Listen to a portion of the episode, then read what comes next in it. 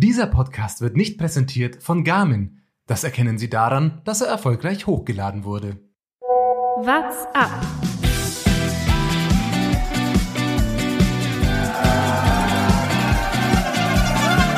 Alle alle! Alle! Der Radsport-Podcast. Eine neue Folge What's Up hört ihr. Nein, Spaß, ihr habt natürlich verdient äh, Lukas Bergmann seine Anmotion und nicht meine. Lukas, leg los. Ja, pünktlich zum Saisonstart kann man eigentlich sagen. Es ist zwar nicht der offizielle Saisonstart, aber ähm, für uns und ich glaube auch für alle Radsportfans zumindest wieder so etwas wie ein Saisonstart, haben wir uns endlich mal wieder alle drei hier eingefunden. Neben mir Thomas Gerlich, braun gebrannt, frisch aus dem Urlaub zurück. Grüß euch, Jungs. Schön, euch wiederzusehen. Vier Monate ist her, oder? Dass wir das letzte Mal Face-to-Face aufgenommen haben. Es wurde Zeit. Und natürlich äh, Jonas Bayer, gerade wieder zurück aus der Technikschulung, die er die ganze letzte Woche nochmal eingelegt hat. Auch schön, dass du dir die Zeit genommen hast. Richtig, ich versuche heute äh, nichts falsch zu machen, deshalb wurde ich hier hingesetzt, nur mit dem Mikrofon und äh, Lukas übernimmt die ganze Technik. Besser, dass er wieder da ist. Mein Name ist Lukas Berger und ich freue mich natürlich, ähm, auch ich bin nach kurzer Verletzungspause äh, wieder zurück und ich würde sagen, diese Saison kann endlich losstarten. Wir sind unfassbar heiß. Strade Bianche ist am Wochenende und wir haben auch ähm, heute einen Gast, der am Wochenende mit am Start sein wird. Liane Lippert. eins. Liane Lippert ist äh, mit dabei, die beim Frauenrennen ähm, sicherlich auch ein Wörtchen versuchen wird, mit um den Sieg zu reden bei Strade Bianche. Ähm, also das ist, glaube ich, so der Fahrplan für heute. Vorher wollen wir aber natürlich von dem Mann, der im Urlaub extremstes Scouting betrieben hat.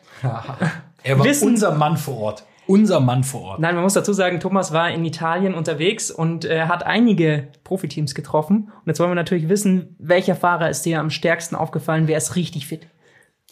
Ähm, ich natürlich, nein, Spaß. Ähm, ja, wir haben, wir haben einige getroffen. Ähm, es war tatsächlich lustig. Livigno, der Ort wird äh, sicherlich vielen Ausdauersport begeisterten Leute was sagen. Da ist ja gefühlt gerade die halbe World Tour im Trainingslager. Äh, da hatten wir auch Peter Richter getroffen. Ähm, und ähm, das war in der letzten Folge das Thema. Ja, und es war natürlich mega. Also Peter hat uns da eingeladen, weil er sich in Livigno schon auskennt, war da schon öfter, hat uns ein bisschen was gezeigt und dann ist wirklich als Radsport-Fan, wie wir ja sind und sicherlich viele von euch auch, das war so geil, wenn du halt, wir sind dann von Bormio aus nach ähm, äh, Livigno rübergefahren und fährst halt einen Pass und in der Abfahrt kommen dir einfach schon mal fünf World Tour Teams einfach entgegen. Die ganze Zeit, du schaust einfach nur noch, wer könnte das jetzt gewesen sein, wer war, wer war hier, wo wir im Stelvio hochgefahren sind, zwei Ineos-Fahrer, ich glaube, ähm, es war Gianni Moscon dabei, Simon Geschke haben wir auch kurz gesehen, der kam uns entgegen, ähm, leider nur ganz kurz, sonst äh, hätten wir da vielleicht noch mal einen kurzen Schnack machen können. Ansonsten äh, UAE, äh, Bahrain, CCC, es war wirklich von jedem World Tour Team, außer auf ein oder zwei, haben wir irgendwelche Fahrer gesehen.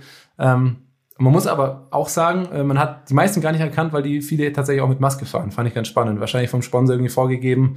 Ähm, oder es war einfach kalt in der Abfahrt. Eins von beiden. Die fahren mit Maske. Teilweise. Also in der Abfahrt waren wirklich einige dabei, die ähm, die Maske auf hatten. Ähm, ja, viele natürlich auch nicht, aber ähm, war schon auffällig viel. Ich glaube, dass die halt wirklich, wenn die da fahren und äh, du erkennst da ja viele auch, also so, komplettes Profi-Equipment, das Rad entsprechend, ähm, haben die, glaube ich, auch eine gewisse Vorbildfunktion, dass es heißt, hey, setzt euch lieber mal eine Maske auf. Wie gesagt, vor allem in der Abfahrt bergauf kann ich es mir auch nicht direkt vorstellen, aber in der Abfahrt, ähm, ja, habe ich mir auch mal einen Buff oder irgendwas über den Hals oder Mund gezogen, auch einfach was kalt war. Ich kann mir nicht vorstellen, dass Gianni Moscon wirklich dabei wäre, weil das hättest du relativ schnell erkannt, wenn er sein Rad nach dir geworfen hätte. Das ist ja lustig, so ähnlich hat das Peter auch gesagt. Ich so, hey, hast, hast du die Ineos-Fahrer da vorne gesehen? Ich glaube, es war Gianni Moscon. Und er so, naja, angepöbelt hat er mich nicht.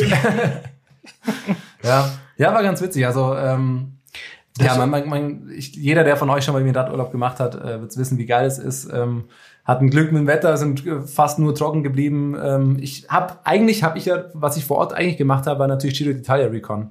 Äh, weil wir sind natürlich einige Pässe gefahren, die beim Giro am Start sind. Unter anderem, ähm, weil wir in Bormio waren, da ist bei der Stelvio-Etappe, die ist ja die, die Bergankunft. Die kommen von Prat nach Stelvio äh, zum Stilfsee auch rauf, fahren nach Bormio ab. Die Abfahrt, die ist gemeingefährlich übrigens, da bin ich gespannt.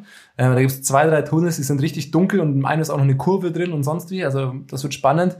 Und dann fahren sie eben nochmal so einen 700 Höhenmeter äh, Berg rauf, Torre di Fraele. Witzig war auch, wir wussten nicht, dass das äh, bei der, Gi- beim Giro dieses Jahr dabei ist und haben uns noch gewundert, warum ist denn hier der Asphalt so gut? Das sieht richtig neu aus und natürlich, wann teeren die Italiener die Straßen neu? Wenn der Giro kommt. Es gibt eine grandiose Geschichte zum Thema Tunnel. Ähm, Alberto Contador ist mal einen Berg hochgefahren und oben, ich, ich erinnere mich nicht, welcher Berg das war, äh, wollte er durch den Tunnel durch und auf der anderen Seite runter. Äh, dann hat ihn die Polizei angehalten, weil er kein Licht hatte. Äh, und dann musste er im Auto wieder mit runter. Äh, die haben ihn tatsächlich mitgenommen. Kein Licht, Strafgebühr für Alberto Contador. Mich interessiert ja vor allem, äh, vor allem noch das, ähm, wenn man so NBA schaut, dann hat man immer wieder auch ein, zwei Spieler, die nicht so in Form sind. Man sieht es dann auf Instagram, die haben jetzt nicht so viele Videos äh, hochgeladen und trainiert. Hast, ist dir einer aufgefallen, Thomas, der kein gutes Bein hatte, der ein bisschen hinterhergehangen ist?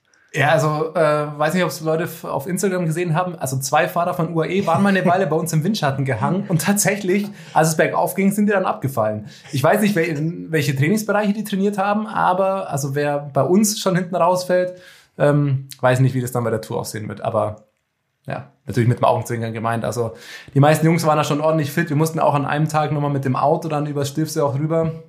Und da war, muss ich, ich glaube, Astana war da mit dem Team unterwegs und dann haben wir unten am Berg zwei gesehen, dann mittendrin nochmal zwei und dann schon deutlich weiter später nochmal zwei. Also ich weiß nicht, ob die unterschiedlich gestartet sind äh, oder zum selben Zeitpunkt. Ähm, auf jeden Fall sind die unterschiedlich schnell den Berg hochgefahren und der eine wäre fast mit uns mit dem Auto einfach mitgefahren. Das ist schon schnell. Wen ihr auf jeden Fall äh, scheinbar angesteckt habt, ist äh, hier Emanuel Buchmann. Der fährt jetzt zumindest auf Strava so eins zu eins die Etappen nach, die ihr auch gefahren seid. Das fand ich auch witzig. Also Ich verfolge Emanuel Buchmann auch gerade sehr. Der macht jetzt nämlich das Großartige, was ich ja immer fordere, alle Aktivitäten mit Leistungsdaten und so weiter hochladen. Ähm, fährt gute Touren. Also Mortirolo, Gavia, Stelvio, ähm, alles Mögliche. Ähm, Im Endeffekt tatsächlich genau das, was wir letzte Woche gefahren sind. Und es ist, es ist einfach, ich muss, eigentlich wollte ich später in der Folge machen, aber ich wollte es auch einfach, dann mache ich es einfach jetzt, wo wir gerade schon drüber sprechen. Ich bin, jetzt brauche ich einen kurzen Monolog, da müsst ihr jetzt alle durch gemeinsam. Ähm, ich möchte eine Ode ans Fahrradfahren halten, weil es ist mir in diesem Urlaub wieder aufgefallen, wie unfassbar geil es war. Ähm, an einem Tag, wir waren in den Dolomiten, sind zu den drei Zinnen hochgefahren, unten Autos, die eine Stunde lang an der Schanke stehen und Geld zahlen, um da hoch zu dürfen. Oben gibt's Parkplatz, Kampf, was weiß ich nicht alles. Es ist unfassbar geil, an welche Orte man mit dem Rad alles kommt. Was für eine unfassbar geile Erfindung dieses Rad ist. Wir hatten es in den letzten Folgen, Fiona Kolbinger fährt durch ganz Europa, gewinnt ein Rennen. Peter Richter fährt die komplette deutsche Grenze ab, erzählt vom Downhill, Mountainbiker, Bikepacking. Was für geile Sachen kann man bitte mit dem Rad machen, Leute? Fahrt mit dem Fahrrad in Urlaub, macht mit dem Klapprad Touren, was weiß ich. Ich kann mir nicht vorstellen, dass jemand so eine Tour macht und danach nicht einfach nur super zufrieden und sich super gut fühlt. Das ist so geil. Ich habe diesen Urlaub so genossen. Es ist so herrlich. Leute, fahrt mit dem Fahrrad in Urlaub, geht's raus und fahrt's Fahrrad. Das war's von mir. Hängt glaub, von der der Tour. Thomas hat hier ein Tourismus-Sponsoring von, von Italien oder sowas mit nach Hause gebracht. Das ist ist ja nicht Italien, es ist ja egal wo, aber es ist einfach, wie geil ist bitte Fahrradfahren einfach. Das ist mir im Urlaub wieder aufgefallen und jetzt äh, höre ich auch schon auf hier mit meinem äh, Werbezeug hier. Ich will noch äh, hinzufügen für alle, die äh, über 80 Kilo wiegen, äh, was die zwei, die neben mir sitzen, nicht tun. Äh, die Höhenmeter, die ihr gefahren seid, da hätte ich auf jeden Fall keinen Spaß gehabt. Das kann ich sagen. Ich muss die flache Tour wählen. Ich muss in die Toskana maximal 400 Höhenmeter am Stück. Äh, dann ist es besser. Ja, aber das meine ich ja unabhängig von Bergen. Richtig, Du kannst ja, du fährst mit dem Mountainbike einen Berg runter oder irgendwie. Du kannst ja mit dem Fahrrad so geile verschiedene Sachen machen. Das finde ich einfach immer. Und wenn Peter erzählt hat, wie er am Meer entlang gefahren ist, an Schaf, Deichen und flach und sonst wie, auch das ist ja irgendwie ein geiles Erlebnis. Wie viel, an welche geile Orte kommst du mit dem Fahrrad alles hin und wie viel geile Sachen kannst du erleben? Aber Jonas, ich kann dich beruhigen. Ich glaube, sie sind auch nur so viel gefahren, weil ich kurzfristig ausgefallen bin. Sonst hätte ich das Ganze noch ein bisschen eingebremst. Dich, dich hätten wir da schon noch, schon noch einen Berg mit hochgezogen. Ey. Ja, herrlich. Wisst ihr, was mir am besten von der Folge heute gefällt? Ich glaube, wir waren noch nie so gut vorbereitet wie heute. Findest dem, ja, das Weißwurstfrühstück vorhin, das war sehr gut. das war uns, das kann man auch mal erzählen. Wir haben uns heute schon drei Stunden vorher getroffen und haben uns zur großen Wiedersehensfreude schön ein großes bayerisches Frühstück gegönnt. Und ähm, ja, es gab auch Weißbier. Ja, aber gut. Im Endeffekt haben wir die drei Stunden nicht genutzt, um uns auf die Folge vorzubereiten. Egal. Wie immer halt. Ich bin Wir haben einfach generell über Radsport schon gespr gesprochen. Dann reden wir doch jetzt auch über Radsport. Aber man merkt auch in den äh, Medien immer mehr, die Radsportsaison wäre gerade im vollen Gange. Ähm, der NDR zum Beispiel, die würden jetzt eigentlich dafür sorgen, dass äh, Bilder von der Tour de France zu uns kommen oder zumindest ähm, diese irgendwie verarbeiten. Und man merkt, die hatten gerade Pause, haben sich stattdessen äh, die Mühe gemacht, eine Doku zum Jahr 97 der Tour de France zu machen. Aus deutscher Sicht natürlich sehr bekannt. Jan Ulrich, damals der Sieger. Und Jonas, wir beide haben die Doku äh, schon gesehen. Sagen wir mal so, wir waren nicht ganz überzeugt. Ja, was auf jeden Fall gut war, war, dass man, äh, wir natürlich so jung sind, dass wir den Hype gar nicht mitbekommen haben um Jan Ulrich, was da alles los war. Das hat man so mitbekommen. Man hat einige schöne Bilder gesehen, wie äh, Jan Ulrich auch für mich das emotionalste Bild, wie er in Paris ankommt und dann äh, äh, in Tränen ausbricht, weil er es gar nicht fassen kann, dass er gewinnt. Aber es gab auch äh, einige Probleme, die ich auf jeden Fall, und ich glaube, du, Lukas, auch mit der Doku hatten, äh, weil es doch schon sehr unwidersprochen da äh, einfach auch gern mal gesagt wurde, ja, so war's halt mit Doping. Äh, hat man halt gemacht. Genau, es wurden einfach sehr, es war sehr wenig tiefgehend.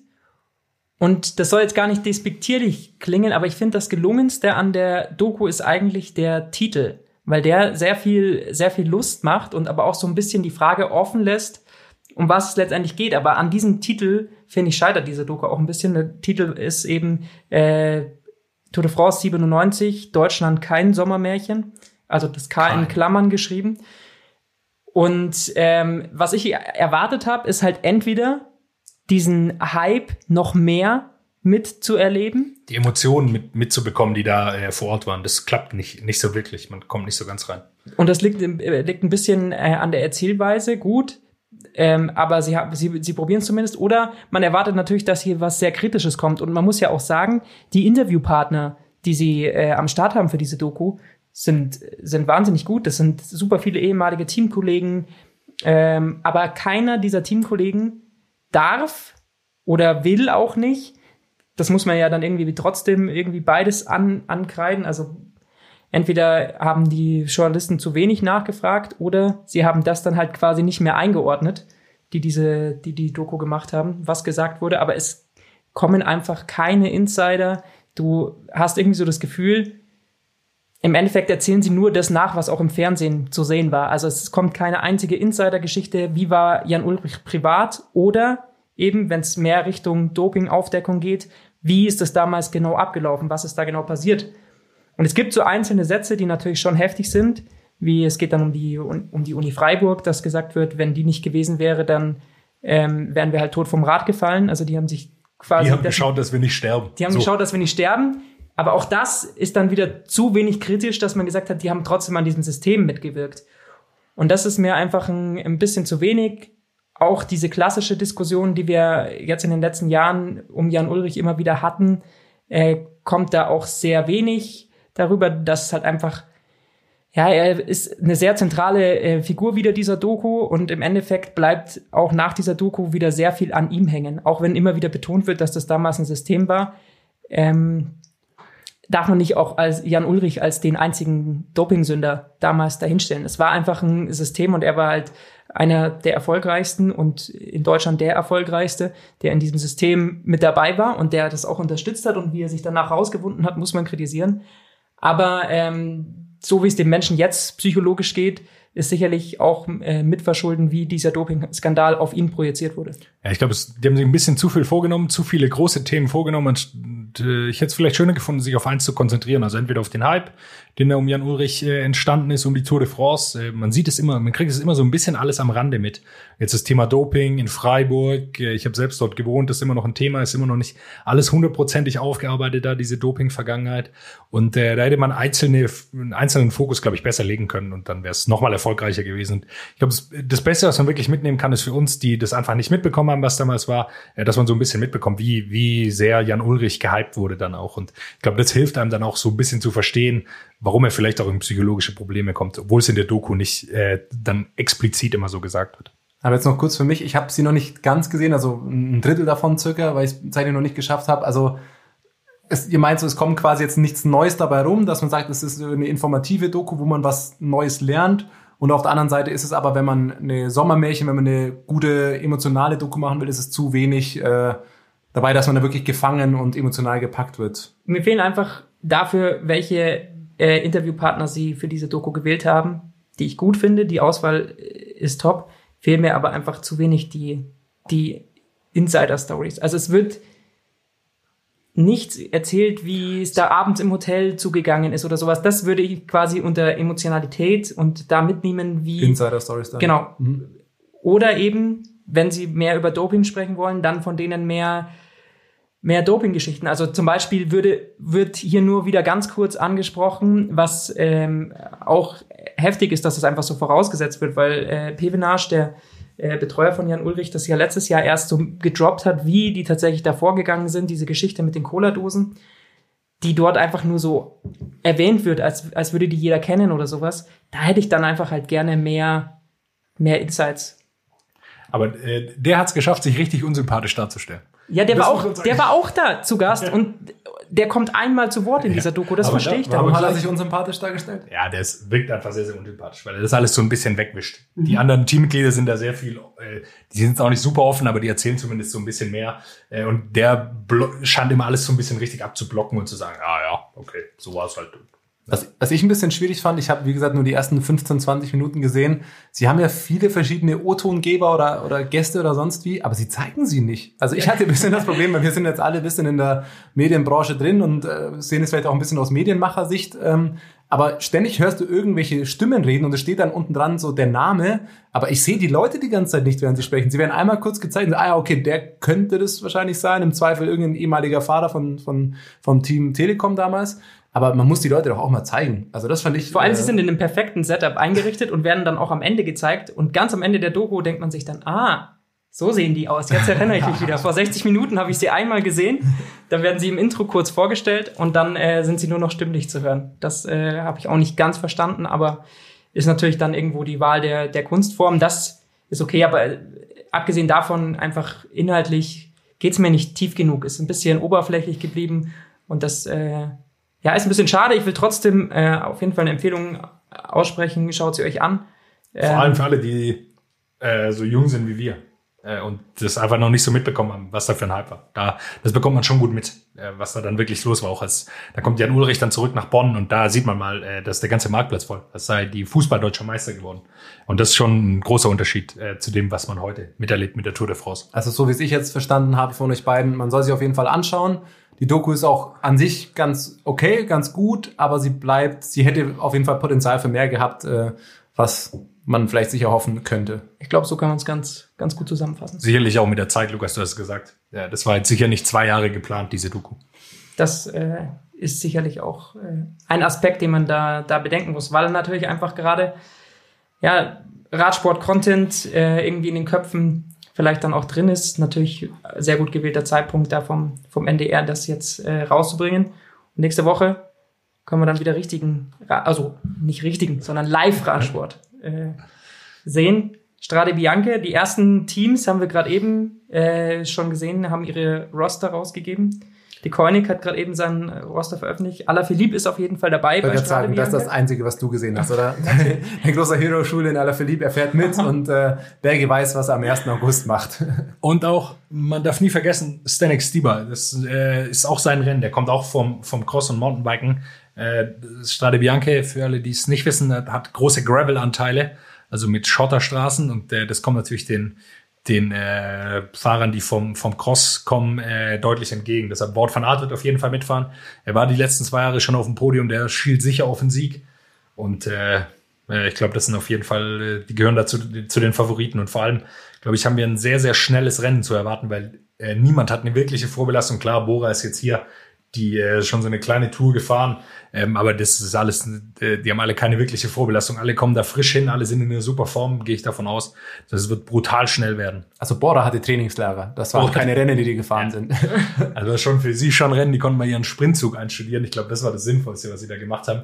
Nochmal das Zeitfahr-Setup testen für die Fahrer, die sie haben, aber ansonsten war das halt. äh, Aber darüber würde ich auch gern sprechen, bevor wir gleich nochmal zu Strade Bianchi kommen.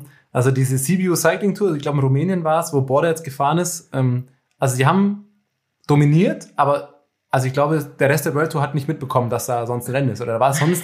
Also große Konkurrenz hatte Bora jetzt nicht. Das soll ja nicht die Leistung schmälern, die sie da gefahren sind. Äh, Konrad, Mühlberger, Ackermann, alle sensationelle Ergebnisse gefahren. Aber wenn in zwei Etappen Bora Platz eins und zwei stellt, auch bei der Sprintankunft, ähm, noch äh, Schwarzmann auf Schwarzmann, glaube ich, noch auf zwei war ähm, und sie alle Etappen gewinnen und sonst, ja, das ist schon, also gute Vorbereitung, klar, sie konnten wieder Rennen fahren, aber wirkliche Konkurrenz war da, glaube ich, nicht mit dabei. Ja, da muss man für die Teams halt auch immer abwägen. Ich glaube, einige sagen sich dann auch, nee, das, äh, das Risiko gehen wir jetzt nicht ein, zu so einer kleineren Tour nach Rumänien zu fahren, einfach, äh, weil dann, da steigt einfach das Risiko, dass da ein positiver Fall ist und dass sie dann irgendwie äh, rausfallen für die nächsten Rennen, die jetzt einfach extrem wichtig sind. Also Strade Bianche und Mailand Sanremo, das sind einfach Rennen, wo niemand äh, irgendwie ausfallen darf von den Topfahrern, weil die jetzt äh, weil jetzt einfach so lange kein Radsport war und die ersten Rennen werden jetzt eine große mediale Präsenz auf jeden Fall bekommen.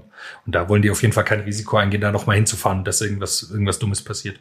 Deswegen kann man sich da auch eigentlich sicher sein, alle Top-Klassikerfahrer sind mit am Start. So ein paar Namen fehlen dann doch. Äh, Remco Evenepoel zum Beispiel ist nicht bei äh, Strade Bianca dabei. Ähm, Geht zur Burgers, äh, Burgos-Rundfahrt.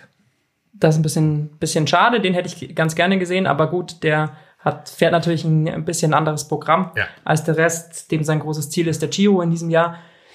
Aber ansonsten, glaube ich, sind die ganzen äh, Top-Klassikerfahrer auf jeden Fall mit dabei. Peter Sagan übt schon mal auch fleißig auf Schotter zu fahren. Den hat man die letzten Tage beim Downhill-Fahren gesehen.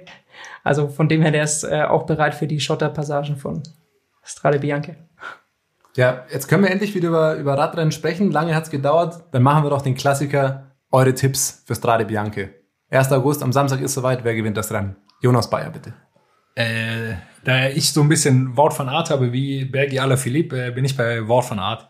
Äh, super drauf, er kennt das Rennen, war da jetzt die letzten zwei Jahre auf dem Podium und ich glaube, er kommt in absoluten Topform an, kommt vom Cross und äh, der wird sich das Ding holen, weil er so sprintstark ist am Ende auch noch. Berge, was sagst du? Ja, ich bin jetzt noch gerade am überlegen. Dann mache ich den Call schnell. Mathieu van der Poel. Ja, den, den habe ich schon überlegt, aber dann Deswegen dachte ich, ist zu, zu ist obvious. einfach. Der Ja, andere Crosser. Ja, komm, dann gehe ich halt einfach auf, auf, auf so einen anderen Klassiker von Avamat. Direkt. Greg. Den haben wir auch gesehen in Italien. Ne? Das goldene Ah, Rad. Van Avermaet, ich glaube, für, für Van Avermaet ist es ein bisschen zu schwer. Äh, bisschen zu steile Berge. Aber mal abwarten. Darf man nie unterschätzen, den Mann. Greg van Avermaet kommt ja recht gut über die Berge. Ja, aber nicht so gut wie Alaphilippe oder Van Das ist richtig. Das ist ein bisschen schwerer, aber Das könnte deswegen Äh. aber auch für Van der Poel. Richtig, wir, aber wir, äh, wir tappen natürlich auch ein bisschen im Dunkeln. Wir wissen, dass alle gut Wir in wissen, Form sind. ja, wir wissen nicht, wer in Form ist. Also das sind einfach jetzt hier irgendwelche, irgendwelche Namen, die halt in den letzten Jahren gut sind, einfach mal ins Blaue gerufen. Wir können hier keine Analyse betreiben, von wo auch. Deswegen habe ich euch jetzt ein bisschen eine Falle gestellt und bin ich einfach auf den einfachen Van der Poel gegangen, den man bei den Klassikern wahrscheinlich immer mal sagen kann. Ähm, das ist aber das, das finde ich tatsächlich ein Thema. Das finde ich spannend, auch wenn wir in ein paar Wochen dann die, die Tour irgendwie vorbereiten, dann hat es zumindest mal ein Dauphiné oder irgendwas gegeben. Aber es ist witzig, wie du dieses Jahr, du hast ja keine Ahnung, wie fit die Leute sind. Du kannst, also, wer ist denn Favorit, wer ist denn gerade, ja, der ist gut drauf, der kommt mit Selbstbewusstsein. Es kommen alle aus einer Halbjahrespause, haben jetzt alle ein Trainingslager und es gibt große Überraschungen vielleicht oder auch nicht. Und ich glaube, was dadurch ähm, passieren wird, was sonst bei Klassikern nicht der Fall ist, sondern meistens nur bei den großen Rundfahrten, ist, wir werden sehr viel Hektik, glaube ich, im Feld sehen. Weil normalerweise kennt man das so von der ersten Tour-Etappe oder von der ersten Giro-Etappe. Keiner weiß, wer ist gut in Form, äh, auf wen müssen wir genau aufpassen. Ähm, und das weißt du normalerweise bei den Klassikern recht gut. Du hast da sehr viele Rennen außenrum, wo du siehst, wie die Leute drauf sind, auf wen du achten musst. Aber hier wird einfach ein Feld äh, sein, wo jeder irgendwie so nach links und rechts guckt. Und ich glaube, das könnte zu einiger Hektik auch im, im Feld führen. Ich glaube, das wird ein bisschen ähm, ja auch ein Chaosrennen werden. Und da bin ich positiv eigentlich äh, gespannt drauf. Ja, ich hoffe, dass es nicht zu viele Stürze gibt und ich glaube auch, dass es einfach sehr, sehr hektisch wird, einfach weil ich glaube, dass alle gut in Form sind. Also es leuchtet ja jetzt erstmal nicht an, von denen wird jetzt keiner da drei Monate gar nichts gemacht haben, erstmal als Corona angefangen hat. Ich glaube, die waren alle äh, dann äh, haben weiter trainiert und haben sich jetzt nochmal einen richtigen Formaufbau gemacht. Und die Saison ist auch nicht so lang. Also man kann jetzt schon eine relativ lange Formkurve ja auch haben. Das muss nicht, äh, man muss nicht zwei Formpeaks haben, sondern es wird einen geben. Und jetzt am Anfang ist noch niemand Rennen gefahren, da werden jetzt erstmal fast alle teilnehmen und da wird es richtig, richtig schnell werden. Ja, sonst vielleicht ein kleiner Ausblick. Ähm, die Rennen, die ersten, die jetzt anstehen, die Wochenenden können wieder mit Radsportschauen gefüllt werden. 1. August, Strade Bianchi geht's los. Direkt eine Woche später Mailand Sanremo. Wiederum eine Woche später die Lombardei-Rundfahrt. Dazwischen ist noch die Polen-Rundfahrt und äh, Dauphiné. Also wir haben die nächsten Tage und Wochen endlich mal wieder Radsport zu sehen. Freuen wir uns auch drauf. Und die Frauen fahren natürlich auch. Und wir hatten eine zu Gast, Lukas, du hast es schon gesagt. Liane Lippert war bei uns und äh, das Interview, äh, das ihr zwei geführt habt, äh, hören wir uns doch einfach an, oder? Geht auf jeden Fall auch um Strade Bianchi, so viel können wir sagen. So, ich freue mich sehr, dass wir heute das erste Mal quasi so ähnlich wie im Trainingslager mit dabei sind. Äh, wir haben heute die erste Fahrerin äh, zu Gast, die unmittelbar in äh, Vorbereitung auf den Saisonstart ist. Nächste Woche geht's schon los mit der UCI World Tour und dazu haben wir die Nummer eins des aktuellen UCI World Tour Rankings bei uns. Liane Lippert ist zu Gast. Liane, erstmal schön, dass du dir Zeit nimmst, ähm, so kurz vorm Saisonstart. Wie ist bei euch gerade so die Stimmung? Ähm, wie groß ist die Vorfreude, dass jetzt endlich wieder Rennen gefahren werden? Ja, hallo, erstmal freut mich auf jeden Fall auch hier zu sein. Und ähm, ja, die Vorfreude ist sehr groß. Also ja, es reicht jetzt einfach mit Swift-Rennen. Wir sind ja ein paar virtuelle Tour de France-Rennen mitgefahren, aber nee, man, man vermisst einfach das Straßenrennen und das Gefühl und ja, die Vorfreude ist auf jeden Fall riesig. Ähm, wie, ich muss sagen, ich bin froh, dass wir jetzt endlich auch mal wieder mit, äh, mit Profis nicht darüber sprechen können, was machst du während Corona, wie gleichst du es aus, was suchst du dir für Höhepunkte, sondern wir können endlich wieder über Rennen sprechen. Stradi Bianche ist dein Auftakt, das ist ja ähm, quasi schon in der Woche. Ähm, wie groß ist die angestaute Energie über ein halbes Jahr, wo man nichts äh, komplett ernst losgeworden ist? Wie, wie sehr brennen die Beine darauf, endlich wieder Watt treten zu können, ordentlich? Ja, man kann es irgendwie gar nicht richtig glauben, dass es wirklich wieder losgeht, weil Australien ist gefühlt schon wirklich über ein Jahr her, aber es ist halt ein halbes. Aber ja, es hat sich wirklich viel angestaut und man freut sich einfach wieder zu fahren. Und ja, vor allem mit dem Trikot an Start gehen zu dürfen, ist auf jeden Fall eine große Ehre. Beschreib mal eure, eure Situation. Du hast gemeint, ihr habt die ganze Zeit eigentlich äh, jetzt immer am selben, äh, selben Ort gewohnt und zusammen trainiert. Also war es eigentlich jetzt ein großes, langes Trainingslager oder wie kannst du das beschreiben? Ja, kann man so sagen. Also wir sind alle, fast alle vom Team ungefähr seit zwei Wochen hier in Sittard. Wir haben ja hier das Keep Challenging Center ähm, und ja, eigentlich hat jeder sozusagen sein eigenes Apartment, vor allem jetzt eben gerade wegen der Corona-Lage hat jeder sein eigenes. Deswegen hat man aber auch viel Privatsphäre. Es fühlt sich jetzt nicht wirklich an wie Trainingslager. Es ist auch nicht so, dass wir jeden Tag zusammen trainieren, ähm, öfters in zwei Gruppen oder zwei Fahrer fahren zusammen. Also das ist jetzt nicht ähm, jeden Tag zusammen, dass wir zusammen trainieren, sondern eher so ja der normale Alltag eigentlich hier. Was passiert an den Ruhetagen? Macht man abends mal was, äh, ein Brettspiel zusammen spielen oder seid ihr momentan echt noch jeder für sich, bevor es wirklich ins Trainingslager losgeht?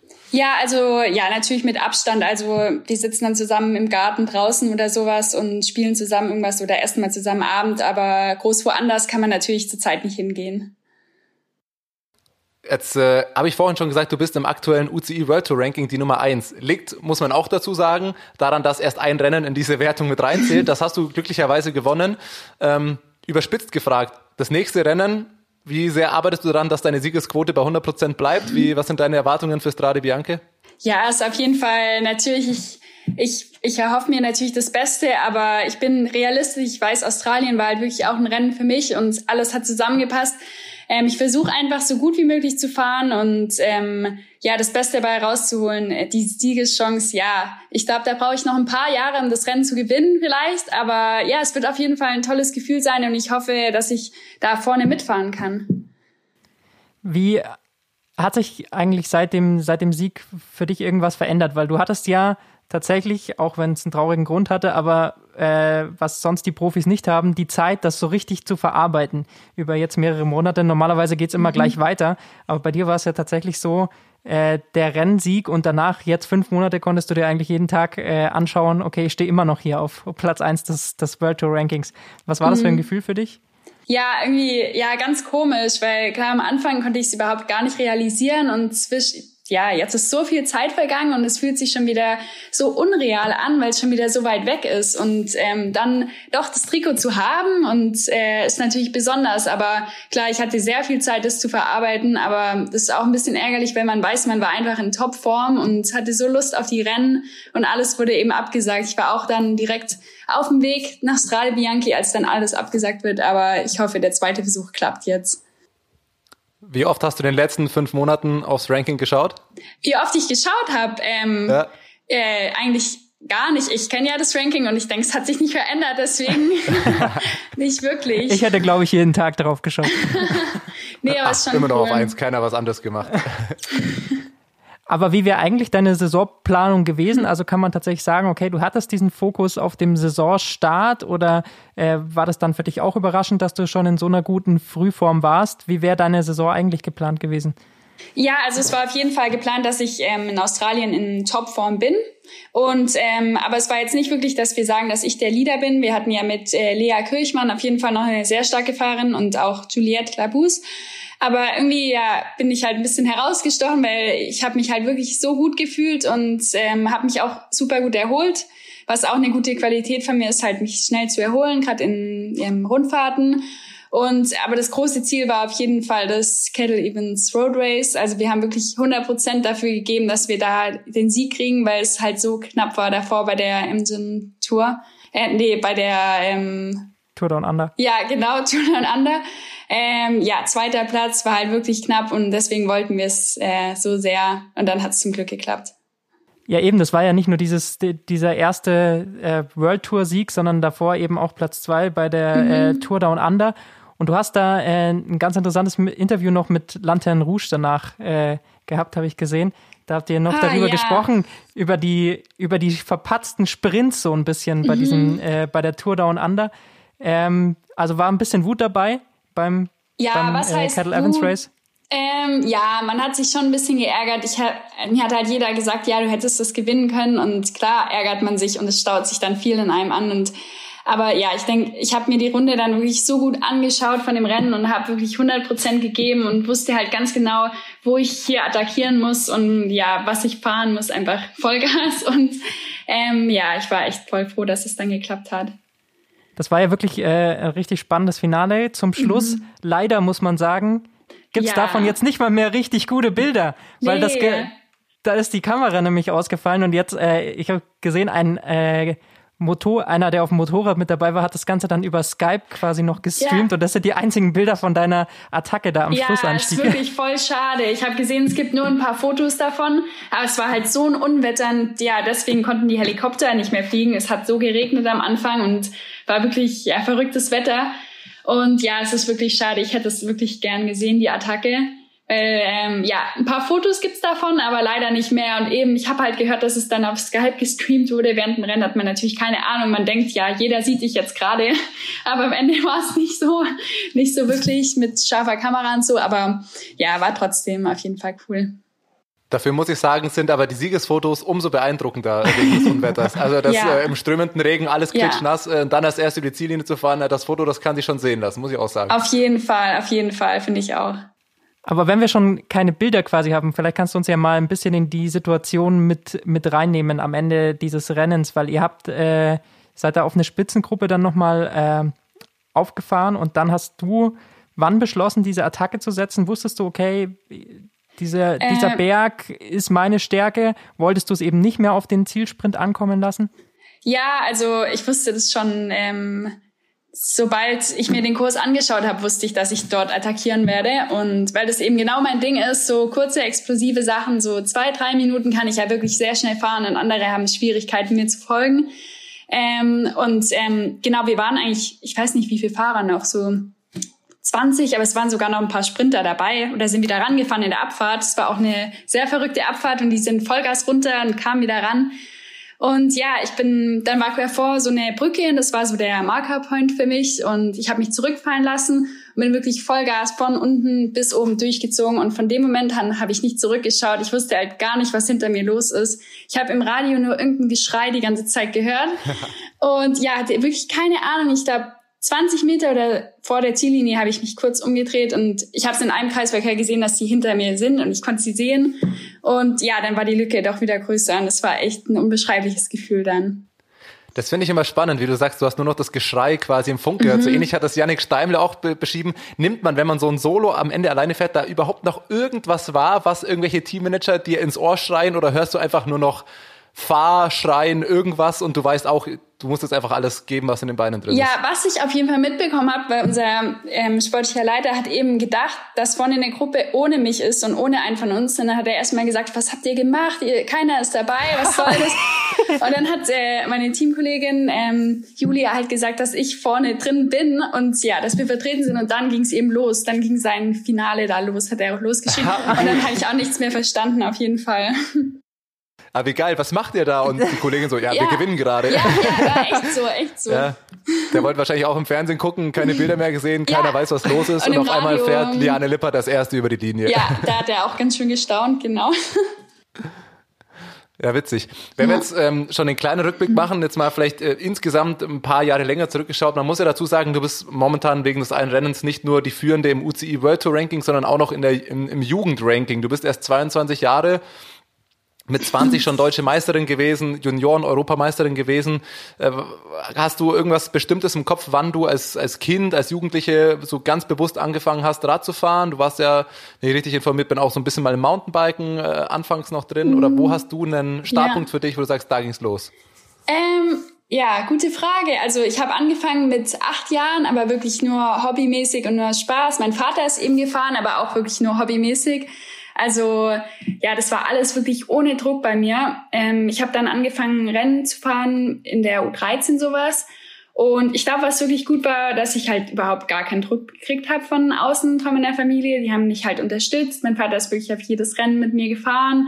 Und ich habe mein Bestes gegeben. Am Anfang klappt es natürlich noch nicht so. Und ähm, ich glaube, so wirklich, ja, der erste Moment war dann so in der U15, da wurde ich baden-württembergische Meisterin, aber auch so aus Versehen. Also ich bin ähm, in die Führung gekommen und ich hatte so Angst, weil das war halt mein erstes, ja, größeres Rennen. Und ich wollte natürlich nicht so langsam fahren für die anderen und habe halt ja ein bisschen beschleunigt. Und irgendwann habe ich mich dann umgedreht und dachte, jetzt mache ich mal einen Wechsel. Ich war echt sehr unsicher. Und dann war halt keiner mehr da und es war anscheinend halt ja. Und dann war ich auf einmal alleine und dann ja kam unser ähm, ja der Renn, Renndienstwagen eben und hat gemeint, ich habe jetzt eine Minute Vorsprung und ich schaffe das. Und dann kam ich wirklich alleine über die Ziellinie und mein Vater dachte auch, was das jetzt ist hier überrundet. Ich habe selber auch gar nicht richtig verstanden. Also Der Vater glaub, Ja. hat an dich geglaubt auf jeden Ja. Fall. total. Nee, der, der, hat, der sagt heute noch, der hat das echt nicht kapiert. Und äh, auf jeden Fall, ja, habe ich da dann wirklich so unbewusst halt gewonnen. Und dann habe ich halt gemerkt, okay, das ist schon Potenzial da, aber trotzdem war das natürlich alles noch ähm, ganz hobby, ja, nicht hobbymäßig, aber man hat es wirklich noch nicht so ernst genommen wie jetzt.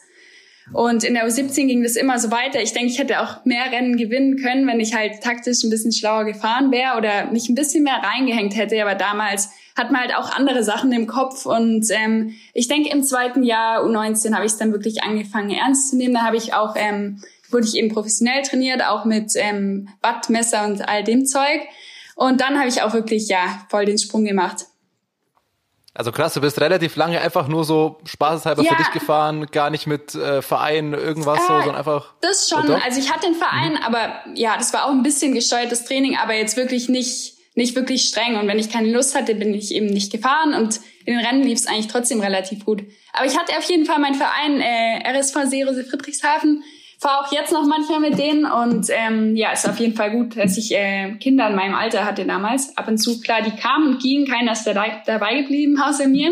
Aber es war auf jeden Fall eine gute Motivation. Aber du bist, bis du 18 oder 19 warst, ohne Powermeter quasi gefahren. Einfach Ja. so und äh, Bis im zweiten Jahr U19. Und dann Ja. kam ja Also eh auch- schon, dann kam ja eh schon Sunweb und, und hat Ja. angeklopft. Genau, genau. Ja, klar. Also die, also das erste, der richtige Durchbruch war dann eigentlich in der U19, als ich im zweiten Jahr die Thüringen-Rundfahrt mitgefahren bin mit einer Sondergenehmigung, weil es eigentlich kann man es ja nicht als Juniorin. Und da hat auch ähm, Corfi, unser Bundestrainer, halt gemeint, ja, wir gucken mal und du fährst vielleicht nicht alle Rennen, es wird ein bisschen zu viel. Und dann war ich auch auf einmal in dem Nachwuchstrikot, also von der U23 als sozusagen 18-Jährige hat er gesagt, ja, du fährst durch, du gewinnst es jetzt. Und ja, das, das habe ich auch echt gut gemeistert. Und da sind auch jetzt von mir ähm, Teamkollegen, die jetzt bei mir eben im Team sind, haben damals gesagt, die dachten sich auch, wer ist diese Kleine da in dem Nachwuchstrikot? Und ich bin bei jedem Berg dran geblieben und dann, ja, waren sehr viele Teams schon an mir interessiert. Und ja, Sunweb war auf jeden Fall die richtige Entscheidung. Also hat's da dann angefangen, dass die Leute aufgehört haben, dich zu unterschätzen? Ja, auf Weil jeden Fall. bisher klingt alles, was du erzählst, so, keiner konnte es wirklich glauben. Du wusstest auch nicht, was los ist. Dein, Ja. dein Vater hat es gar nicht geglaubt. Da meinte der Trainer noch, ja, fahr halt mal ein bisschen mit und dann, dann gewinnst du einfach alles. Ab wann war Ja. dann, als du die deutsche Meisterin wurdest, irgendwann klar, okay, hey, die meint das wirklich ernst oder das? Ja, nee, ich glaube in der U19 schon. Also klar, als ich dann, ich wurde ich auch Europameisterin, aber es war immer, dass ich selber halt auch nicht so wirklich daran geglaubt habe, dass ich wirklich so gut bin und das Talent halt wirklich habe, Rennen zu gewinnen. Und ähm, aber klar, wenn man diszipliniert ist und so klappt es, habe ich dann auch gemerkt, dass ich dann nochmal einen Riesensprung gemacht habe, als ich das alles wirklich ernst genommen habe. Aber nee, andere haben das schon von außen gesehen, mein Talent natürlich. Ähm, ich denke, so ab der U19 habe ich es dann selber auch äh, verstanden und bin einen anderen Weg gegangen. Wie happy bist du da auch, dass du dann bei, bei Sunweb gelandet äh, bist? Wir kennen es aus dem, aus dem Männerteam. Da ähm, schauen sie auch einfach sehr viel auf ja, regionale Nachwuchsfahrer, ähm, haben sie einfach immer sehr, sehr viele im Team. Ähm, und das ist ja auch im, im Frauenteam zu erkennen. Ihr habt auch ähm, wahnsinnig junge Leute ähm, mhm. dabei. Also es ist schon ein Team, das sich um den Nachwuchs kümmert. Ja, auf jeden Fall. Also deswegen finde ich auch, war ich da echt gut aufgehoben und auch jetzt noch natürlich. Ähm, ja, die Nach Nachwuchsarbeit, äh, sagt man so, oder? Ja, genau. Ja. Ist auf jeden Fall super da, finde ich. Also man kann viele Fahrer sehen, die sich da halt echt top entwickelt haben. Und ich finde, mit mir ist halt auch ein gutes Beispiel. Die haben alles richtig gemacht nicht zu viel am Anfang und ja, ich denke, jetzt äh, bin ich da, wo ich sein wollte damals. Jetzt ist tatsächlich so, wenn man sich diesen, dieses Jahr den Top-Transfer bisher äh, anschaut, dann ist das natürlich ähm, auch wieder Team Sunweb gewesen. Lorena Wiebes ist jetzt auch noch ähm, bei euch. Ist das jetzt vielleicht sogar so ein bisschen der Wechsel hin vom Nachwuchsteam bisher immer, jetzt langsam zum, zum absoluten Top-Team. Das auch mal Man so muss dazu sagen, Sunweb steht aktuell auf Platz 1 der World Tour. Also ja, ich finde auch, es klingt gerade so, als ob wir über so ein Farmteam sprechen, wo ein paar junge Fahrerinnen sprechen, aber sie stehen auf Nummer 1, holen jetzt noch Lorena Wiebes, die ja. im, im UCI äh, Individual Ranking auf Platz 1 steht. Also das ist eine Ansage. Da kannst ja. du auf jeden Fall nicht mehr äh, tief stapeln, sondern damit ist klar, du hast Fahrer, die in den nächsten Jahren oder eigentlich auch dieses Jahr schon Rennen gewinnen wollen.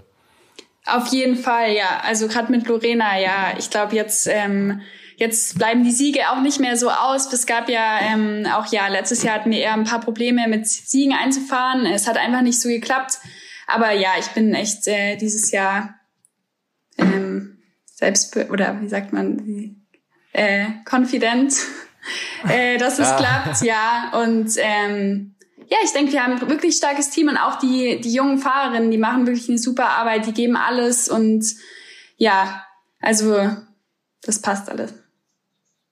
Was, was sind dann eure großen Ziele jetzt noch in dem Jahr? Ähm, Gerade in diesem Jahr gibt's ja auch noch äh, ja, echt einige Highlights. Es hat sich einiges getan, auch im äh, Frauenkalender, zum Beispiel zum ersten Mal äh, Paris-Roubaix. Sind das alles irgendwie so Sachen, wo man sagt, okay, der Radsport im, äh, bei den Frauen entwickelt sich auch einfach in so eine Richtung, wo man so eine Saison mit viel mehr Highlights noch planen kann? Ja, auf jeden Fall. Also es geht in die richtige Richtung, gerade mit äh, Paris-Roubaix, was halt wirklich ein Highlight ist, dass es jetzt das für uns auch gibt. Ähm, und ja, dass viele Rennen eben auch übertragen werden, merkt man auf jeden Fall, äh, dass es in die richtige Richtung geht. Und ja, das ist auf jeden Fall gut. Also ist Paris-Roubaix auch dein Rennen, denn, äh, das du noch fahren nee, willst? eher nicht. Also dieses Jahr, nee, glaube ich eher nicht ich will mich wirklich auf die Rennen fokussieren, die mir wirklich liegen. Und da geht's halt eben berghoch eher. Und ohne, ja, Kopfsteinpflaster ist okay, solange es hochgeht. Aber ähm, ja, auf jeden Fall, irgendwann ist es bestimmt echt mal cool, wenn man dann da in dem Velodrom ankommt und ja, besonders. Was sind so deine Highlights für den Herbst? Was hast du so zwei, drei Rennen, wo du sagst, äh, das sind deine, deine Höhepunkte?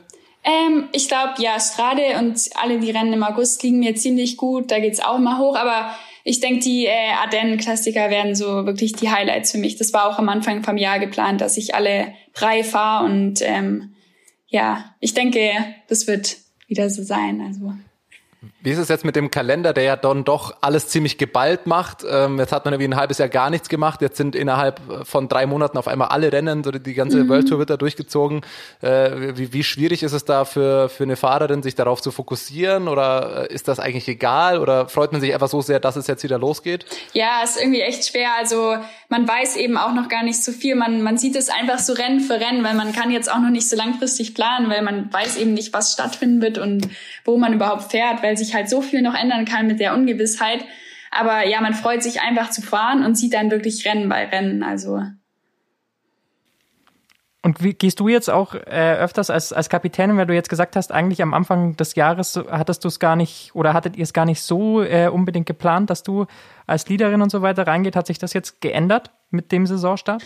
Ähm, ja, also es war in Australien schon klar, dass ich auch eine der, der Leaderinnen sein werde, aber jetzt nicht, dass ich das alle nur für mich fahren. Aber Ja, also ich denke, für die Ardennen-Klassiker war ich schon auf jeden Fall auch als Leaderin eingeplant, aber klar, mit dem Trikot hat sich jetzt natürlich schon auch noch was geändert. Man versucht jetzt wahrscheinlich natürlich so lange wie möglich daran zu fahren und ähm, aber Strade Bianchi wäre auch so, denke ich, ein ja, Rennen für mich gewesen, aber das hat es eben nochmal bestärkt.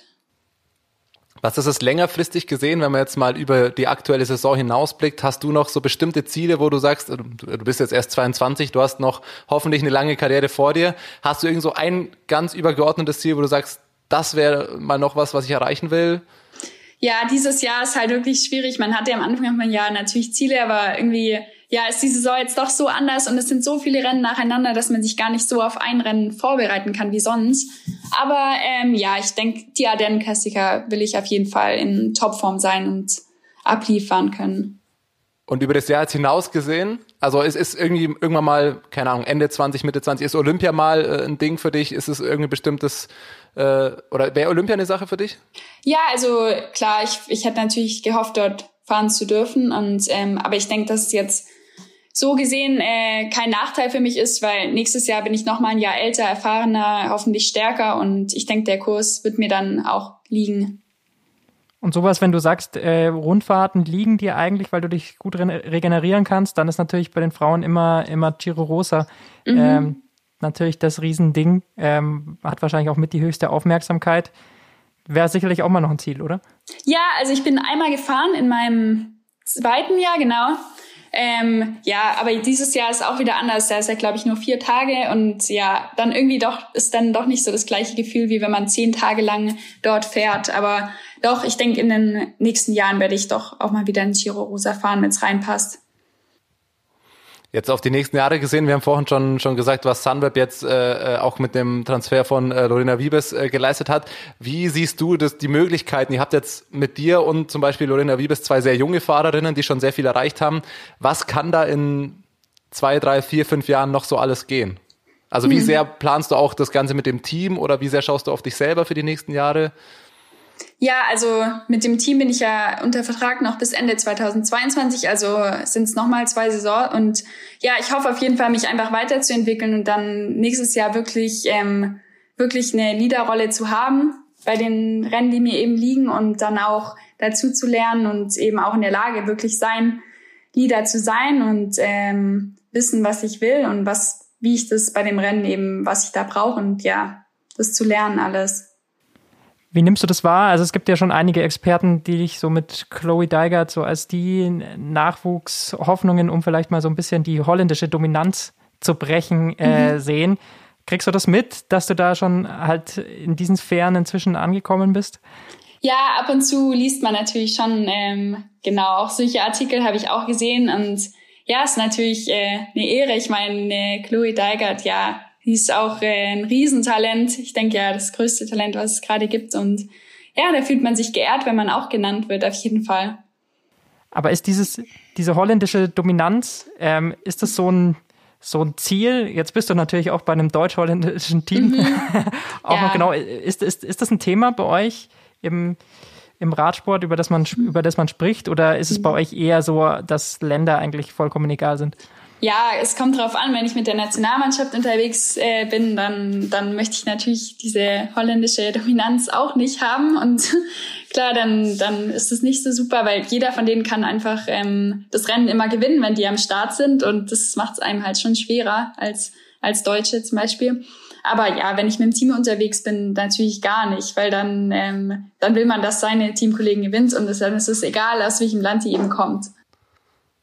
Jetzt bist du die deutsche Nachwuchshoffnung, ähm, äh, die so oft titulierte. Hattest du in deinen äh, Juniorenjahren eigentlich irgendeine Vorbildfahrerin oder hast du, hattest du eine Fahrerin, zu der du aufge, aufgesehen hast, die du verfolgt hast, vielleicht sogar so ein bisschen als Fan oder war dir in deiner Jugendzeit das Profi-Peloton eigentlich gar nicht so wichtig? Ja, ja, gute Frage. Also ich hatte nie wirklich so ein Idol, ähm, auch zu dem ich wirklich aufgeschaut habe, aber ähm, ich habe schon in den Junioren dann wirklich angefangen, mich mehr für Frauenradsport auch zu interessieren und wirklich zu verfolgen und zu wissen, wer wer ist. Und ähm, ja, aber ich habe jetzt nicht wirklich eine Person, die wirklich mein Idol war. Aus anderen Bereichen vielleicht? Also ist es mhm. insgesamt jetzt äh, insgesamt, dass du nicht so der Vorbildtyp ja. bist oder jetzt nur auf Radsport Nee, bezogen? das ist wirklich insgesamt, dass ich nicht so auf eine Person fixiert bin, die jetzt mein Vorbild wäre oder so. Okay, spannend.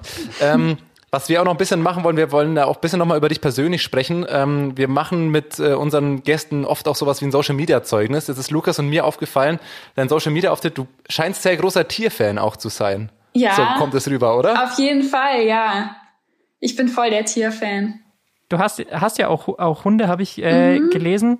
Sind die tatsächlich ähm, bei dir in Holland oder sind die zu Hause bei den Nein. Eltern? Nee, die sind zu Hause. Nee, also klar, ich hätte voll gern auch hier einen Hund, aber nee, das würde auf jeden Fall nicht gehen. Weil so viel wie man unterwegs ist, dann, ähm, nee, die sind auf jeden Fall zu Hause.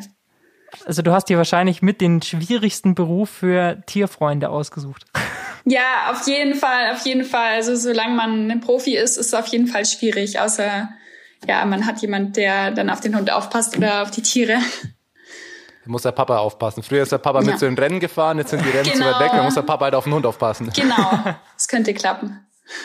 Äh, und dann ein Auftritt, der ist uns vor ein paar Wochen schon, schon aufgefallen, weil wir haben schon äh, länger, wollten auch länger schon mal mit dir sprechen. Ähm, vielleicht kannst du dich noch erinnern, du magst Tiere sehr gerne, außer äh, ist es gerade ein Farmer unterwegs, der dich bei einer Oh, Ausfahrt noch ein bisschen ja. besprenkelt. Oh ja, das war wirklich krass. Also, das ist auch Was eine ist Geschichte. passiert? Ja. Also ich bin ganz normal Training gefahren und war schon fast zu Hause und ich war gut drauf. Es war nämlich ein sonniger Tag. Und dann bin ich eben ja so einen kleineren Landschaftsweg oder ein ganz normaler Weg eigentlich gefahren. Und ein Auto hat auf meiner Seite geparkt. Ähm, also war, hatte ich sozusagen ein, ein Hindernis vor mir, aber es war, die Straße war groß genug. Es kam nämlich so ein, so ein, so ein Truck oder keine Ahnung, da war auf jeden Fall Gülle drin, die ich später erfahren habe. Weil ich bin dann eben vorbei, weil ich wusste, das passt, wir passen da beide durch. Aber er fand es halt anscheinend zu eng und hat dann diese Klappe oben aufgemacht und es kam einfach Gülle und die war, ich war komplett voll mit Gülle, ja. Ach, der hat dich absichtlich, ja, was? mit Absicht, voll, ja. Aber als ich auf der Höhe war, Was ist hat da der, denn los? ja, der hat diese Klappe gelüpft und dann, ähm, ich war einfach voll geschockt. Ich, ich hätte halt mir alles irgendwie merken sollen, was das irgendwie für ein, für eine Transporter war oder so Kennzeichen, aber es ging alles so schnell und ich war einfach so geschockt. Und dann, ähm, ja, dann war ich einfach Jetzt voll muss ich sagen, Gülle. ist das gar nicht mehr so witzig, wie es aussah im ersten Moment. Im ersten Moment dachte ich so, gut, man kann nach einer Fahrt auch mal ein bisschen K.O., ein bisschen unaufmerksam sein, fährt vielleicht irgendwo durch und denkt sich, ah Mist, aber wenn er das mit, Nee. der hat dich absichtlich mit Kuh-Scheiße, Ja, Ey, das ist also ja ich bin mir sicher, dass es absichtlich war, weil es war genau auf meiner Höhe und ja, genau dann ging diese Klappe hoch und es war wirklich mit Absicht, ja. Alter. Ja, Okay, wirklich da krass. bin ich jetzt ein bisschen sprachlos. ja, ich weiß Das auch nicht, was erreicht eine neue für, Assozialität der, der Autofahrer. Ja, Wirklich, wirklich. mich nervt es ja, wenn mich Autos anhupen, aber mit Gülle vollgespitzt werden ist Next Das Level. ist hey. echt mental. Man denkt sich so, ey, was habe ich falsch gemacht, ey? Das ist echt krass, ja. Ich wusste nicht, was das bei mir solche ähm, Landwirte gibt. Hoffen natürlich, dass die Konkurrenz nicht mithört, sonst haben wir jetzt das Geheimrezept, wie man dich stoppen kann. Ja. Einfach ein bisschen mit Gülle voll, voll spritzen, Zum dann, Glück war das am Ende vom Training. ja, da, danach Ja. fährt keiner mehr weiter. Nee, ja, das, äh, wirklich. Man macht ja viel, aber sowas, nee. Das kann ich mir vorstellen. Aber ansonsten, ähm, wenn wir noch beim Social Media Auftritt sind, muss man schon sagen, du bist relativ aktiv, äh, machst da viel. Ähm, ist das für dich mittlerweile auch schon so ein, so ein professionelles Ding geworden, dass du sagst, Mhm. es gehört mit zu deiner Radfahrkarriere oder sagst du schon, das ist halt dein persönliches Ding, du machst so ein bisschen, wie du da Bock drauf hast? Ja, also ich bin ja eigentlich nur auf äh, Instagram eigentlich unterwegs und ich finde, so aktiv bin ich gar nicht. Also andere sind ja wirklich so aktiv und teilen alles und ich, ich bin eigentlich eher, eher selten. Also wirklich, wenn Und ich. auf Strava. Ja, klar, da, da lade ich alles automatisch immer hoch. Ähm, ja. ja, aber auf äh, Instagram echt wirklich nur, wenn ich Lust habe. Wirklich, wenn mir langweilig ist und ich gerade denk so, jetzt mal wieder was. Aber nee, ich, also wirklich professionell oder Influencer würde ich mich auf keinen Fall nennen. Aber es ist zumindest schon eine ganz ordentliche Followerzahl dafür. Ja, das stimmt. Das war auch äh, durch Australien halt, muss ich sagen. Kam da ein ganz schöner Boost. Ja, stimmt, die Australien-Bilder haben wir auch noch gesehen. Hier schön mit Känguru und einmal Ja, Koala. das war Schönes Touri-Programm einmal abgeholt. Ja, auf jeden Fall so ein bisschen Urlaub, naja, naja, Urlaub Ja, oder. Urlaubsfeeling musste man ja haben vor dem ganzen Corona dann. Das ist ja dann gerade der Zeitpunkt gewesen. Aber genießt du das tatsächlich so, wenn du in der Weltgeschichte unterwegs bist? Schaust du da auch immer, dass du irgendwie Zeit findest, dir die Umgebung anzugucken? Wie viel Zeit ist dafür tatsächlich? Eher generell nicht, aber klar, Australien ist was anderes. Aber wenn man jetzt irgendwo in Italien, Frankreich oder so fährt, dann ist es wirklich, man fährt sein Rennen, dann sitzt man im Bus rein, fährt zum Hotel und äh, dann isst man auch, geht ins Bett und fährt das, ja, das nächste Rennen. Also eher. Ja, die, Stre die so Strecken kennt man ja eh auch aus dem Trainingslager wahrscheinlich. Ja, genau, meistens. Aber ja, wenn es geht, guckt man sich gerne was an, aber meistens bleibt halt leider die Zeit dafür aus. Dann haben wir, also insgesamt muss man sagen, aber auch wenn du sagst, du machst nicht so viel auf Social Media, allein, dass du alles auf Strava hochlädst, gibt von mir schon mal einen großen Daumen hoch. Äh, bin großer Strava-Fan. Ähm, Aber insgesamt positiver Auftritt. Eine zweite Kategorie, die wir noch haben, ist die Style-Polizei. Bevor ich jetzt zwei konkrete Fragen habe, erstmal, Oh junge deutsche oder eine junge Rennradfahrerin, hast du irgendwelche Sachen, wo du sagst, das auf dem Fahrrad geht gar nicht oder das muss sein oder hast du irgendwelche Style-Vorlieben? Also ich glaube eher die Style-Polizei kommt bei mir vorbei, weil ich ähm, hasse halt ähm, Kanten oder ja, wie sagt man ja so. Ja, deswegen arbeite ich natürlich voll dagegen und mache das Trikot eben hoch oder wir haben solche Westen, die ziehe ich dann eben an oder halt mal kurze Socken oder sowas. Und alle sagen halt immer, es geht gar nicht oder ja, oder wenn man mit seiner Lenkertasche, fahre ich halt auch mit. Ist natürlich auch voll praktisch, hat man alles dabei und ich glaube eher, dass die Style-Polizei da bei mir vorbeikommt. Ähm, deswegen, also Ja, die Genau. Bräunungskante ist natürlich ein, äh, ein großes Thema im Radsport. Also ich kann sagen, unter uns Hobbyfahrern, ich muss sagen, ich finde die Bräunungskante fast sogar ein bisschen gut, weil das heißt immer, man hat viel trainiert. Aber als Ja. Profi ist das vielleicht auch wieder ein bisschen anders, Ja. dass es lästig ist, jedes Jahr wieder schön hier einmal die weiß-schwarz-Kante zu haben. ja genau, also ich glaube, Frauen arbeiten halt generell auch eher dagegen, gegen diese Kanten, weil es nicht so schön aussieht.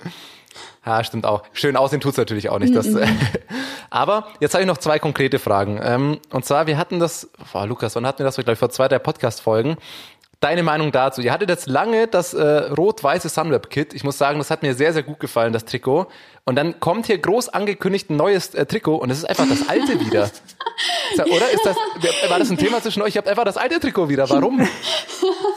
Nein, das habe ich auch schon gehört, aber nee, es ist natürlich nicht das Gleiche. Es hat sich doch viel geändert. Die Sponsoren oder das S hinten. also, Ah, okay. aber nee, also ich beschwere mich nicht. Ich fand das alte Trikot so schön und ja, das neue natürlich jetzt auch. Ich finde es wirklich schön weiß und schwarz.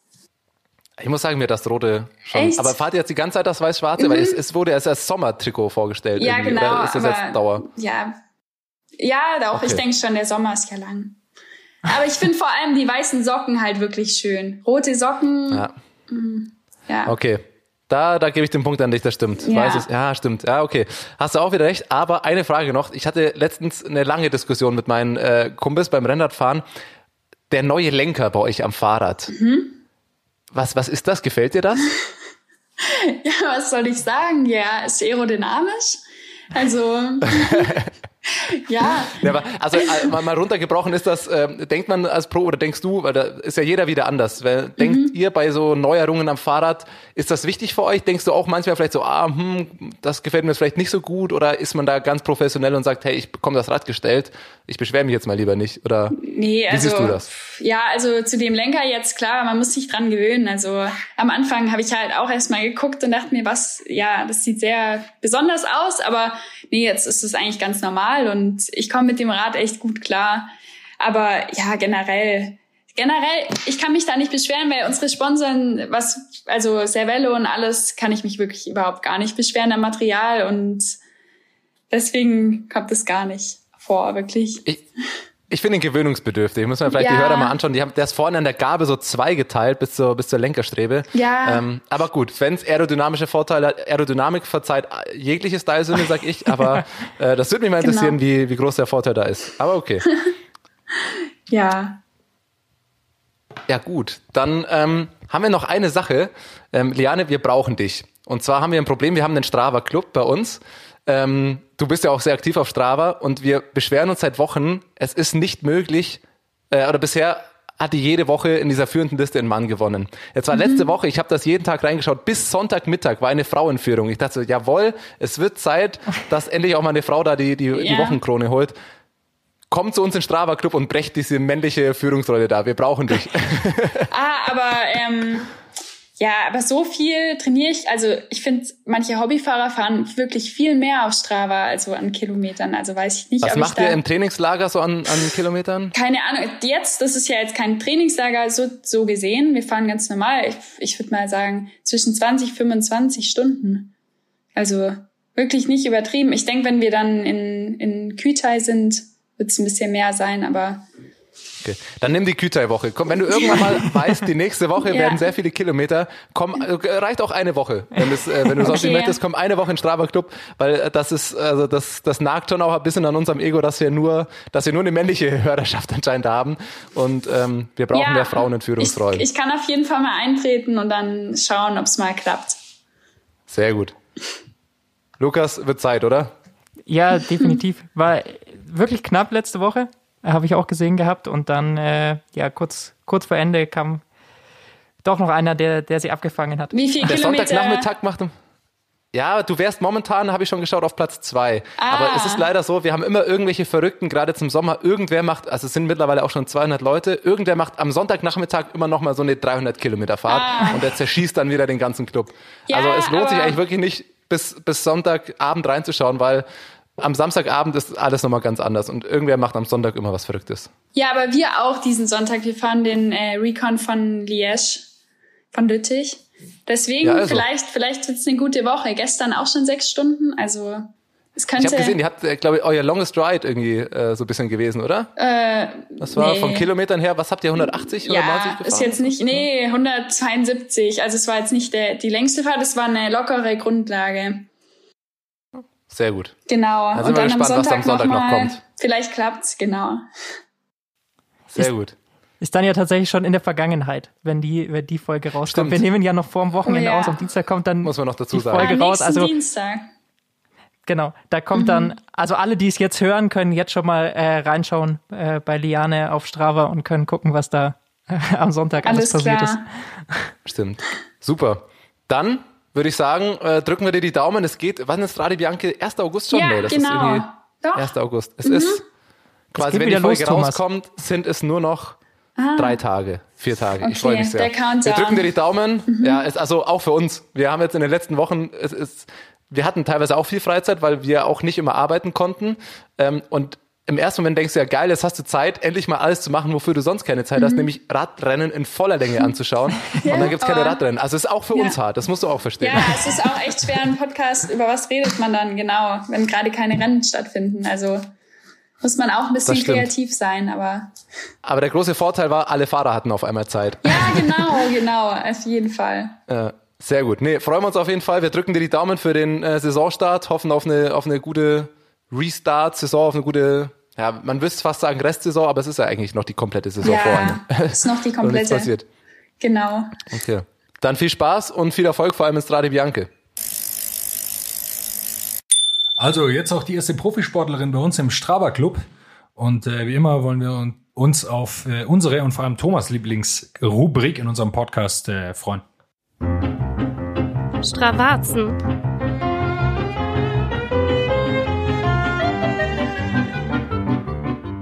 Ja, das ist natürlich eine coole Sache, dass der, der erste Profi ähm, im Strava Club drin ist. Es heißt aber nur, es wird immer schwerer, oben einmal die Wochenwertung zu gewinnen. Ähm, zwei Dinge dazu. Tatsächlich muss man jetzt, wir können es ja aufhören, wir haben das äh, Interview mit Liane äh, vor, vor drei Tagen geführt. Es war noch die alte Wertung. Auch Liane hat es letzte Woche noch nicht geschafft, die Wertung zu gewinnen. Ist, glaube ich, fünfte geworden.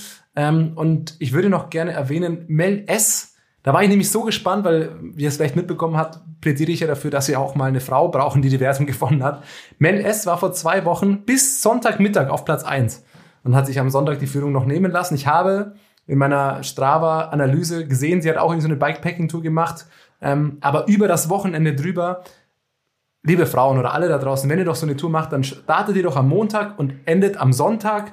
Am besten Sonntag nochmal richtig schön lang viel Kilometer machen, dann wird das auch mit der, mit der weiblichen Strava-Siegerin bei uns im Club. Da plädiere ich ja dafür. Thomas, nicht jeder kann sich einfach seinen Urlaub so planen wie du und einfach nächste Woche schon wieder in Urlaub fahren und okay, dann noch mal eine Woche aber mal und dann ganz noch kurz. mal und hier starten. So, du musst halt, auch ein bisschen Ja, ja, jetzt klingt für das so, als ob normale Menschen. Ja? Ja, ja. Bist du auch. Ja, aber Thomas, du bist einfach noch immer im Urlaub. Augen auf bei der Bewusstsein. Nein, aber dann, wenn wir dabei sind, dann kann man das ja auch noch sagen. Was ist eigentlich mit Christian Müller los? Der hat letzte Woche gewonnen im Strava Club. Da habe ich mal auf dessen Aktivitäten geschaut. Der nennt das jeden Tag Urlaub, Hashtag 21, Hashtag 22. Der Kern ist seit drei Wochen im Urlaub in Italien und fährt Fahrrad. Christian, was machst du? Und wie kann ich das auch machen? Das war klar, dass das die einzige Frage ist, die dich interessiert. Wie, wie man das, wie, wie ich das auch schaffen kann? Ja. Eine Woche reicht. Danach sind die Beine eh kaputt. Ja. Ein Thema, ein Thema haben wir noch. Und zwar ähm, kam das gestern, glaube ich, erst raus. Ineos wechselt schon wieder seinen Namen. Buh. Erst von sei's nicht- Sky zu Ineos. Als sei es nicht schwer genug für uns. Naja, aber das ist halt schon wieder so eine, also ich finde das wirklich kacke schon. Jetzt haben sie irgendwie, die Trikots ändern sich auch nochmal und ganz groß, weil irgendein Geländewagen, ich will die Marke jetzt auch gar nicht nennen, wahrscheinlich werden wir es irgendwann eh nennen müssen oder so, weil das Team dann offiziell so heißt oder vielleicht auch nicht. Aber warum brauchen wir jetzt dann noch, noch so einen dicken Geländewagen als Sponsor, der auch in jeder Insta-Story und an jeder Meldung und überall noch präsentiert wird? Wir fahren Fahrrad, keiner will dicke Autos sehen, die nerven am Pass nur, die hupen einen nur an. Ähm, also gibt's auch coolere Sponsoren. Ich find's schade, dass das, äh, das Team so umbenannt wird. Vor allem, die brauchen nicht noch mehr Geld. Das ist Ja, das größte Problem. auch das. Am Ende fährt jeder mit so einem eigenen Bus dann irgendwann an, wahrscheinlich. Aber es ist auch klar, ich meine, als Sponsor willst du einfach Beim besten Team. sein. beim dem Tour Team sein, das die Tour gewinnt. Und egal, was auch die Tourplaner machen, Ineos findet immer irgendeinen Fahrer, der dem genau das liegt. Also wird Ineos auch die nächsten Jahre immer die Tour gewinnen. Ja, also das ist ja aus, keine Ahnung, aus Werbungssicht und marktwirtschaftlicher Sicht natürlich komplett nachvollziehbar. Aber ich hab's nicht ganz aber es ist verstanden. trotzdem doch einfach unsympathisch. Es ist, also wir, ich glaube, wir können uns schon outen, dass wir alle drei Ineos das nicht so sympathisch finden. Aber ich habe es nicht ganz verstanden. Ist das hier ab jetzt fahren Sie damit oder ist das wirklich nur für die Tour de France? Weil es stand irgendwie ähm, mit Tour de France dabei. Also ist es tatsächlich, wenn das nämlich noch das i-Tüpfelchen wäre, dass die jetzt extra das Trikot ändern, um für die Tour de France. Man hat es extra übrigens eingeführt Nochmal- vor, vor zwei Jahren, dass man die, einmal in der Saison sein Trikot wechseln darf. Wir haben das bei Ineos immer wieder gesehen, dass sie ihr Trikot äh, kurz vor der Tour nochmal ändern. Letztes Jahr war es ja auch kurz vor der Tour, haben sie den Sponsor gewechselt. Ich glaube, also so wie ich das äh, verstanden habe, wird das neue Trikot tatsächlich nur während der, während der Tour gefahren. Das Trikot sieht übrigens genauso aus wie das Alpecin Phoenix Trikot. Also ich habe immer noch den Verdacht, sie wollen einfach bei irgendeinem Klassiker mal Mathieu van der Poel einschnappen, aber ähm, das ist einfach nur neues Trikot, neuer Sponsor, der groß eben drauf ist. Der Sponsor des Geländewagens hat auch noch irgendwas mit äh, Ineos zu tun und irgendwie irgendwelche Werbeabteilungen haben sich da bestimmt ein ganz tolles Konstrukt ausgedacht. Na gut, aber es ist scheinbar ab Beginn der Tour de France und danach wahrscheinlich äh, weiter hinweg. Aber schon wieder eine Namensänderung. Aber ich will Ich auch, weiß ja nicht, aber es ist zumindest, und das muss man immer sagen, immer noch schöner als das, was Movistar demnächst war. Oh, stimmt. die haben sich ein Fan-Trikot designen lassen und man konnte als Fan da mitmachen und abstimmen und da ist eine richtige Hässlichkeit rausgekommen, muss man einfach mal so sagen. Äh, äh, wir können das sicher noch mal posten nachher äh, in unserer Story. Also das ist wirklich äh, abgrundtief hässlich, oder ihr seht also mit so Regenfarben. Selten wird das so deutlich wie bei diesem Trikot. Wie, wie hast du es vor dem Vorgespräch noch sagen? Ja, das haben sie von den Fans designen lassen. Man sieht, sie hätten es besser bleiben lassen. Ja, das war aber keine wieso, gute Idee. wie schafft es dieses Team einfach wirklich in allen Bereichen immer wieder irgendwas Neues zu bringen, worüber man sich lustig jede- machen kann? jede- das kann doch nicht wahr sein. Jede normale, jedes normale Team hätte dann einfach die Abstimmung gefaked und äh, irgendein Trikot, was einigermaßen cool aussieht, genommen. Aber gut. So wie Also das ist natürlich, läuft. es ist natürlich ehrlich. Ja. Andererseits frage ich mich dann auch, wer ist Fan vom Team Movistar, wenn dieses Trikot bald Ja. rauskommt? Vielleicht ist das auch das Problem des Ganzen. Also es ist ein Charity-Trikot. Ich will mich da gar nicht zu sehr drüber aufregen. Finde ich eine gute Sache, dass sie sowas machen, aber äh, ist natürlich einfach hässlich. ja, das, ja, das Man ist kann auch hübsche Charity-Trikots machen. Ich bin gespannt. Wir können es ja wirklich mal posten und nach Meinungen fragen. Hot oder Schrott. Große Bravo-Umfrage jetzt noch oder so. Ach ja. Aber mit diesem äh, wunderschönen Trikot entlassen wir euch ähm, in die Radsportsaison. Es geht los. Strade Bianche, Mailand Sanremo. Wir schauen ganz genau zu und melden uns in zwei Wochen wieder. What's up? Der Radsport-Podcast.